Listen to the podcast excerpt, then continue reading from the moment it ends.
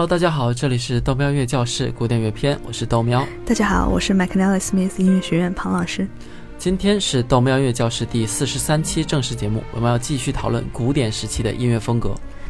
我们今天的任务呢是比较两首曲子，一首是巴洛克时期巴赫的 Air G 弦上的咏叹调，另一首是古典时期莫扎特的曲子。我们在听的时候，豆喵你要想想，这里讲巴洛克风格和古典风格到底有哪些不同？从上一次讲的历史，一下子变成了这一次如此学术的讨论哈。庞老师啊，我有点不太习惯。上一次还可以打情怀牌，这一次直接真刀真枪的就要上了。那这次你要仔细听了。那我们开始吧。没那么快了。首先，大家请看配图一，这是我们需要大家在听的时候思考的问题。首先，这首曲子是什么样的肢体？第二，曲子的旋律处在什么位置？第三，低音部是什么样子的？第四，音乐的情绪是什么样的？有没有发生变化？哈，庞老师上来就考试，你这太不像话了。哎，习惯就好。我也会边听边解释。那我们来听听巴赫这首 G 弦上的咏叹调吧。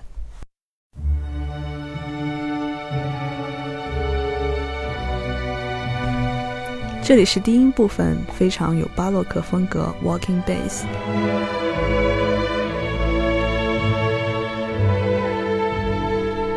同时，曲子的旋律基本上都在最高音部分。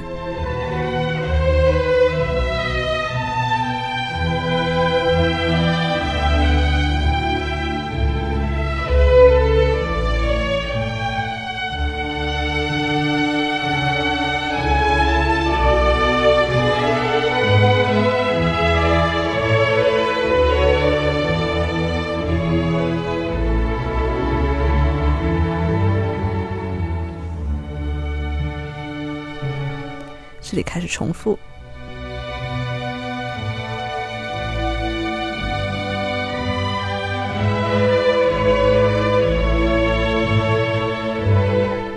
豆喵，你觉得音乐的情绪发生变化了吗？哦，并没有哎，从头到尾好像都差不太多。对，那我们先停在这儿，回来我们先看看这些问题。请大家再次回看图三。现在我们看看第一个问题：这首曲子是什么肢体？这个有点难哎，我觉得很像复调肢体，也有点像主音肢体，我也不知道。好吧，这个问题是有点难。这里四个声部都在各走各的路，单纯听的话，在这首曲子里不是很容易听出来。如果换一首副歌曲，估计你就一下子听出来了。它其实是复调肢体。巴洛克时期主要音乐都是复调肢体。我们在下面一段视频，如果大家愿意，可以去看看这首曲子的视频，里面不同颜色代表不同的声部。在大部分情况下都是各自为政的。哦，这个视频真的很好，可以帮助你理解音乐的合成方式。那第二个问题，这首曲子的旋律在什么位置上？庞老师刚刚说过是在高音区的位置上。是的，第一小提琴演奏了大部分的旋律。大家如果去看这段视频呢，会更加清晰。第三个问题，低音是一种什么样式形式出现？Walking bass 十分有规律。很好。这里低音基本上不受高音部分的影响，就自顾自的一直持续向前，非常稳定。啊，那我来直接回答最后一道题啊。这曲子的情绪呢，给人一种平静、安稳，而且十分放松的感觉，并没有什么情绪的变化。哟，你看都会抢答了，从头到尾，这首曲子有同样的 ethos，也就是气质。好了，我们可以开始古典时期的音乐了。别急，先总结一下巴洛克时期音乐的特点。首先，我们刚刚听的。主要旋律都是弦乐在拉奏，而且旋律很多时候长且不规则。晚期的巴洛克有很多复调音乐，同时那种 walking bass 低音也很强、很清晰。聪明，而且在同一乐章里，巴洛克时期的节奏也不会产生太大变化，音乐的情绪或者说是气质也不会太多变化。话说这样听下来，的确觉得嗯还是比较清楚的。当然，如果你只听一小段音乐，是很难听出这一段是哪个时代。毕竟，不同时代的音乐家可以按照某一个时代的规则去写音乐。即使是现代作曲家，比如，嗯，庞老师我，你让我来写一段巴洛克时风格的曲子，我也会写的像模像样。原来如此，庞老师六六六二三三三三。那我们开始莫扎特吧。好的，我们这里选的是莫扎特十七岁写的莫扎特第二十五部交响曲。啊，等等等等，十七岁写第二十五部交响曲，你一定是在逗我。对于别人不可能的事情，对于莫扎特那是分分钟秒杀的。等以后我们讲莫扎特的时候，还有很多不可思议的事情呢。哼，好吧，好吧，果然是神童。好了，我们现在来看看图一，还是这些问题：肢体、旋律、低音，还有情绪气质。同样的问题，听完再讲讲。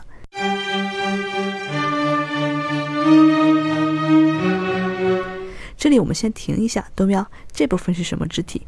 我的天，庞老师，你都会学会临时提问了？好吧，这部分是单音肢体，大家都发出同样的声音。是的，不过其实高音和低音有一个八度的差别，我们叫这种为 octave。这一段单音肢体是没错，我们继续。还是重新听吧，这样舒服点儿。好。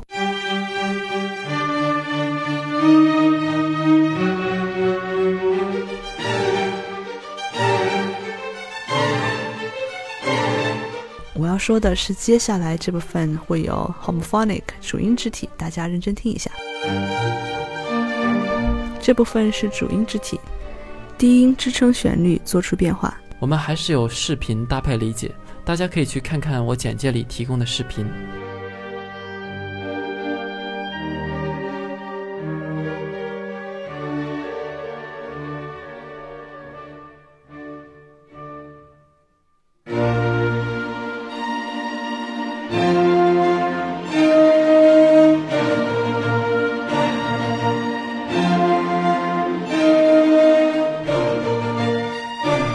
这里开始有一点点复调肢体，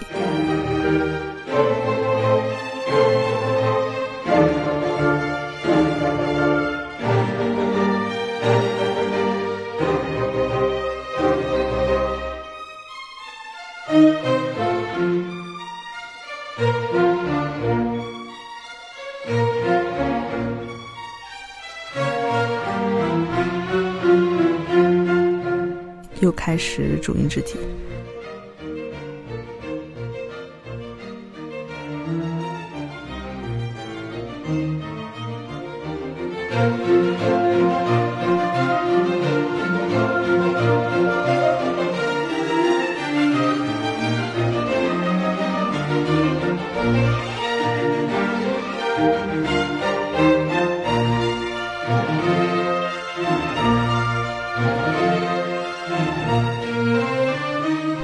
们先听到这儿，回答一些问题来，这就够了。让我们先看看这几个问题，来吧，东喵，你来回答一下。首先，主要还是主音肢体，也有单音肢体。那旋律在哪个音区出现呢？旋律也是在高音音区。是的，在第一小提琴声部。那低音呢？低音就是配合旋律出现的。对，起到一个支撑作用。在这部分里面很难听到低音，基本上低音都是服务于旋律的，不再像是巴洛克那种 walking bass，而且这时候旋律变得非常重要。那最后的情绪呢？一开始有点紧张，后来就变得很放松了，这个是我感觉出来的啊。ethos 好像是发生了变化的。聪明豆苗，这么长时间没有白学。好吧，庞老师总结一下吧。古典时期的音乐特点主要还是以弦乐为主，有时候木管乐器会单独出现，旋律短了很多，同时是对称的旋律。至于这什么意思，我们以后会慢慢讲。古典时期的音乐呢，更多出现了主音肢体，低音部分没有巴洛克时代那么清晰了，旋律也变得非常的重要。古典时期的 rhythmic patterns 旋律形式，更多时候停一下。然后再向前进，不会像巴洛克时期那种一直按着杜威法去往前走。大家可以看看图四这种小玩具，如果你把它从楼梯上放下来，它会一阶一阶的往下。古典时期的音乐韵律就是这种模式，很符合这种停走停的状态。我们未来还会再提到。庞老师，你刚刚说的这些，我完全听不懂是什么意思啊？啊，没关系，慢慢来。啊，不过古典时期在一首曲子中，同一乐章的情绪或者气质是可以发生变化的。这点说的没错，来考个试。不要吧？我要放两段音乐，一段是巴洛克时期巴赫的音乐，一段是古典主义时期莫扎特的。你猜一猜，其中分别是谁的？听众们也请用我们学过的知识去想一想。第一首曲子。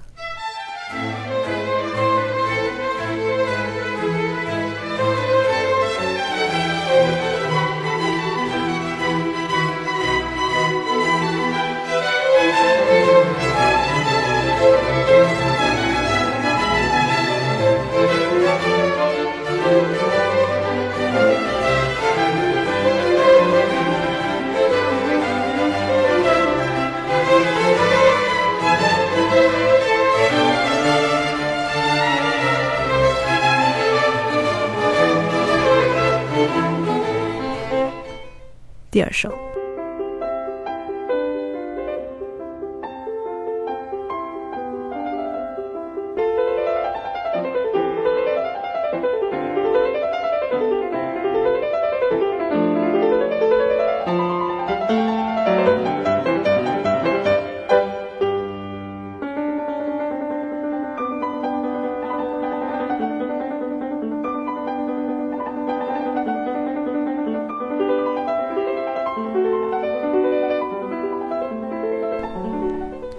你这两首曲子一听就能听出来，太容易了，拜托。第一首是巴赫的，第二首是莫扎特的，很好。结尾的时候，我还会再放两首曲子，分别是古典音乐时期和巴洛克时期的音乐，看看大家能不能再次听出来。我们在内容简介里面会公布答案。好的，这样我们的时间又差不多了。如果你想找我们本期的配乐，请到喜马拉雅 FM 的个人主页里找纯音乐文件夹，记得加微信豆苗 Radio。啊，在这里要感谢大家打赏。也请大家关注我的微博 McNally Smith 音乐学院庞燕。这里是第一首曲子，我们听前三分钟。